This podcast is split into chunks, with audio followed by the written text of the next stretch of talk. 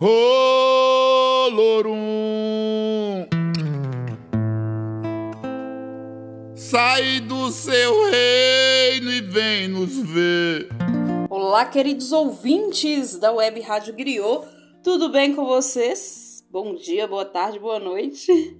Por aqui, Liliane Moreira, apresentadora aqui do programa Afrolivros, o programa de dicas literárias pretas aqui na nossa Web Rádio Griot.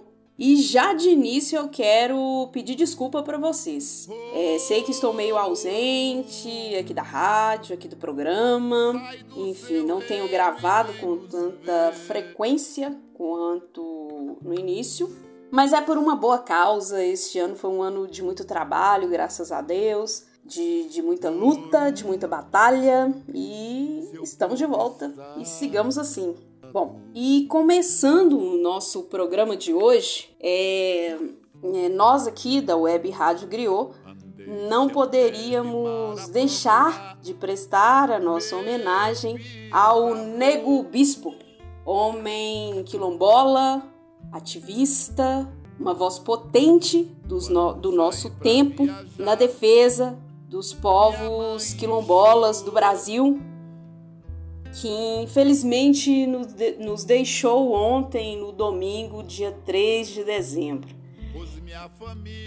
E caso você não saiba de quem eu estou falando, vou ler aqui rapidamente algumas informações a respeito deste homem, sua trajetória de vida e também indicar uma obra dele, dentre vários escritos que ele, enfim, que ele criou, que ele escreveu ao longo, ao longo de uma trajetória muito bonita de luta. Bom, galera, o Antônio Bispo dos Santos, Nego Bispo, ele nasceu em 1959 no Vale do Rio Berlengas, no Piauí. Nego Bispo, que era também lavrador, formou-se com saberes de mestres e mestras do quilombo Saco Curtume, no município de São João do Piauí. E foi o primeiro de sua família a, a ser alfabetizado. E ele, desde o início, desde muito cedo, foi incumbido de desenvolver a habilidade de traduzir para a escrita a sabedoria de seu povo e mediar as relações com o Estado. Olha só. Assim, dessa forma, ele se torna uma liderança importante atuando na coordenação estadual das comunidades quilombolas do Piauí e na coordenação nacional de articulação das comunidades negras rurais quilombolas, a CONAC. E ele então teve ao longo de sua vida uma atuação política nos movimentos de luta pela terra, que é um lance que, que infelizmente, né, é, atinge a, a, o direito à terra e a luta pela terra, é, atinge bastante as comunidades quilombolas, que, comunidades tradicionais, indígenas, é, em nosso Brasilzão, que a todo momento é, a gente sabe de uma ameaça contra essas populações. E Nego Bispo, ao longo de sua trajetória, ele lutou muito contra isso. E ele também é conhecido como um autor muito importante, um pensador muito importante do nosso país, já que ele é, ele escreveu diversos livros, poemas e artigos, como o livro Colonização Quilombola e Somos da, Somos da Terra, é um outro livro dele, e tem um que eu tô louca para ler que é A Terra Dá, A Terra Quer, que é um livro que foi lançado esse ano pela Ubu Editora. Além disso, tudo, é, Nego Bispo realizou palestras, conferências e cursos por todo o Brasil. E fica aqui o nosso salve, a nossa homenagem para esse homem importante do nosso tempo. Descanse em paz, Nego Bispo presente. Bom, galera, e mudando de assunto, é, aproveitando aí, eu, como disse, né? Estive um tempo sumida aqui do nosso da nossa web Rádio Griot e tô voltando hoje e gostaria de trazer aqui um compilado de alguns eventos que eu estive na cidade participando, né? É, é, enfim, prestigiando. É, e falar primeiro aqui, ó, do Festival Internacional Literário de BH, o FLI BH 2023, evento muito importante de literatura da nossa cidade, é, que ele teve algumas etapas ali neste ano, né? E homenageia a queridíssima Lélia Gonzalez. Lélia, que foi feminista, negra, mulher potente, mineira, lutou bastante no movimento negro unificado, dona de escritos maravilhosos e que foi homenageada, que está sendo né, homenageada neste ano, na quinta edição do FLI BH, o nosso querido Festival Literário Internacional. E estive lá no Centro Cultural Banco do Brasil, porque nos dias 16, 17, 18, 19 e 20 de novembro foi realizado ali uma a penúltima etapa né, do, do Festival Literário de BH. E aí eu estive lá para cobrir no dia 16, cobrir o evento no dia 16 e foi muito bom. Tinha, tava um dia, pessoal movimentando bastante lá o evento. Tinha editoras com exposição de livros, tinha mesas, tinha palestras, rodas de conversa e também rolou uma performance, narração artística com a queridíssima Carla Andréia Ribeiro, que apresentou que apresentou um espetáculo belíssimo chamado Encontro das Águas, a poética de Conceição Evaristo e, e a voz insurgente de Lélia Gonzalez. E vamos ouvir então o que disse a Carla Andréia para a Rádio Griot. Bora lá. Delícia falar com a Rádio Griot. Acompanho vocês o tempo todo pelo, pelo Instagram, pelo. Como é que chama aquele outro lá do YouTube? Não, não, não, não, não, é não. Spotify. Exatamente. Ah, Sempre acompanho vocês. E é uma delícia, muito bom ter uma rádio nossa. Ah, muito bacana. A gente agradece por esse prestígio, Carla. E, bom, só umas perguntinhas rápidas, né? Que é o seguinte: primeiro, como que é para você estar tá participando do FLI deste ano? E com um espetáculo tão maravilhoso. Conta pra gente. Ah, tá, ah, estar na abertura do FLI, participar desse festival tão importante, né, para o engrandecimento, para para que a literatura se torne cada vez mais acessível, popular. Hoje a gente fez aqui mais cedo para os estudantes, né, que vieram e foi fantástico porque é isso, acessibilidade à cultura, à literatura. Então esse festival nesse sentido é de suma importância para a cidade. Bacana. Bom, a leitura e a literatura preta é muito importante. A gente tanto é que tem um programa lá no, na web Rádio Griot, que é o Afrolivros, que eu apresento. E sempre a gente fala da importância da literatura preta, que vai falar muito da gente, fala, enfim, de nossa ancestralidade. E eu fiquei impressionada com o espetáculo, gostei bastante. Como é que foi a composição desse espetáculo, enfim. Conta pra gente. Então, eu, eu, eu fico nesse namoro com a literatura preta, especialmente escrita por mulheres, há já alguns anos. Então, a gente já fez um espetáculo contando a vida e a obra da Carolina Maria de Jesus. E há, tem um tempo que a gente já vem participando da Mostra Conceição Evaristo, que é organizada pelo Instituto Casarão das Artes. E nessas mostras, né, nas edições dessa mostra, eu tenho tido encontros profícuos, afetivos é, e muito potentes com a Conceição Evaristo. Conceição Evaristo se tornou uma, uma espécie de segunda mãe para mim, assim, uma madrinha é, a escrevivência, a partir da escrevivência da Conceição, é que eu venho também escrevendo me, meus textos, meus poemas, meus contos. E outro dia eu, eu mandei, conversei com ela, liguei para ela e falei, Conceição, me perdoe, eu vou fazer um cometimento, assim. Eu vou misturar seus textos com os meus. Ela achou bacana, é de uma generosidade, né, grandiosa, e é Conceição né?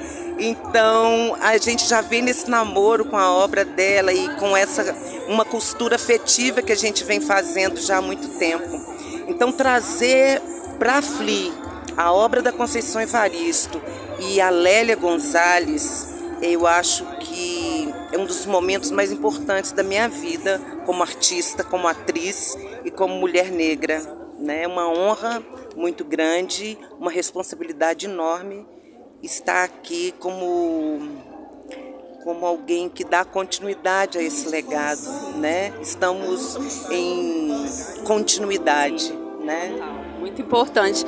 Então, pessoal, conversamos com a Carla André Ribeiro, atriz muito potente, mineira, que apresentou para a gente na abertura do FLIBH deste ano Encontro das Águas, a poética de Conceição Evaristo e a voz insurgente de Lélia Gonzalez.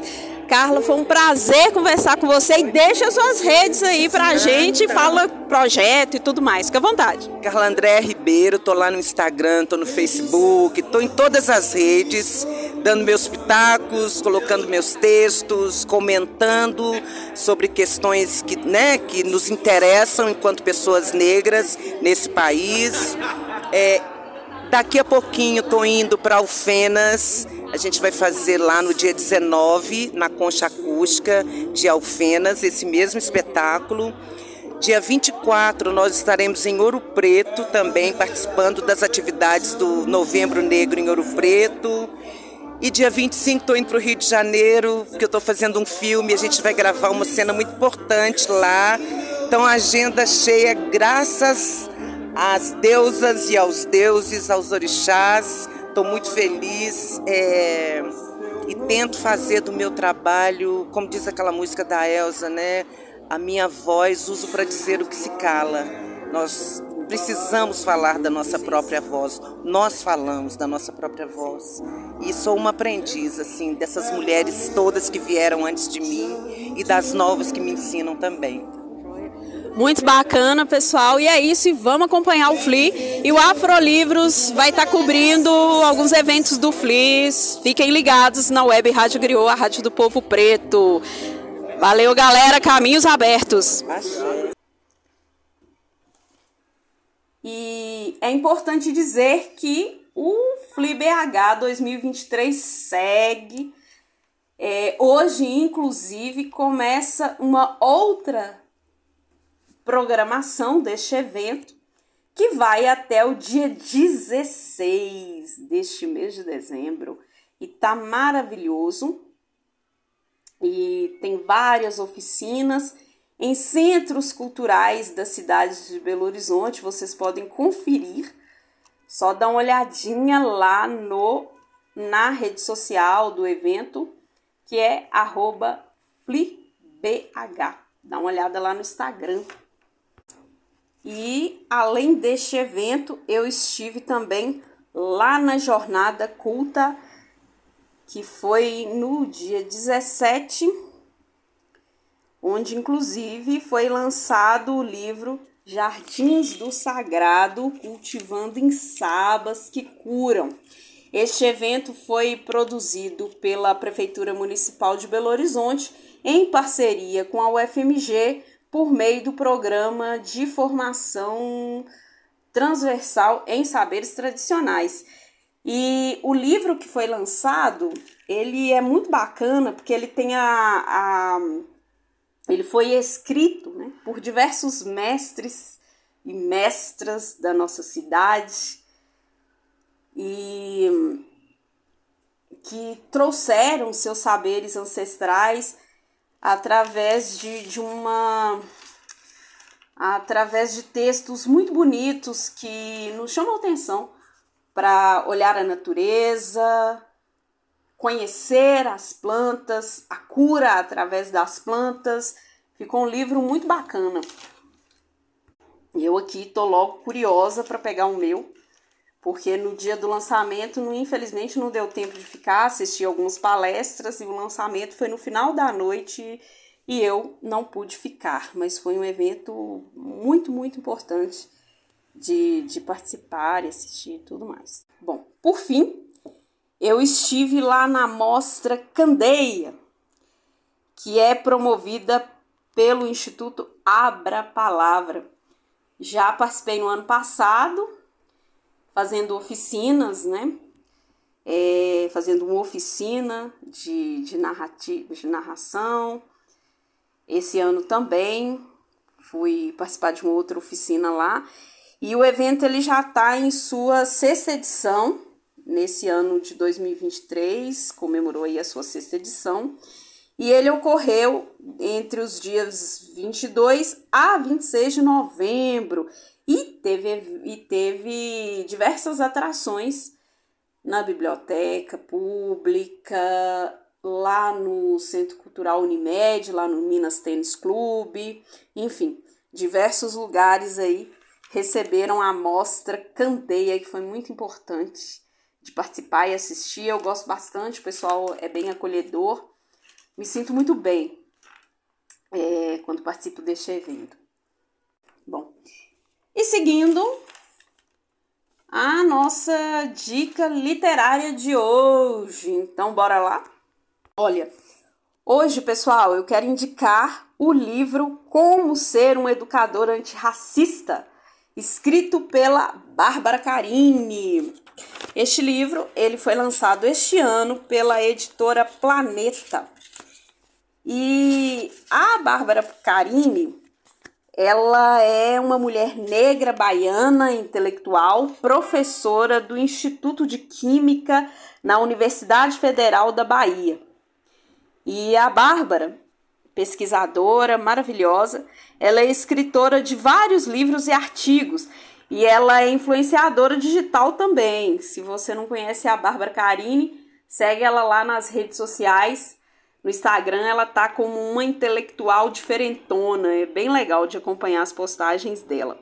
E a Bárbara também teve uma iniciativa muito interessante que é ela criou a escola afro-brasileira Maria Felipa, que é uma escola que em seu currículo pedagógico ela aponta direções possíveis para todos que desejam educação e um mundo efetivamente plural.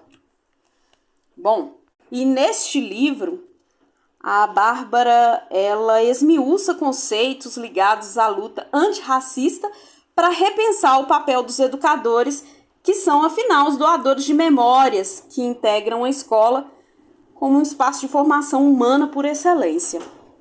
E aí, até um ponto interessante para falar que Ângelo Dias, nosso glorioso diretor e apresentador aqui da Web Rádio Griot, ele me viu com esse livro e também quis emprestado, quis ler e tal.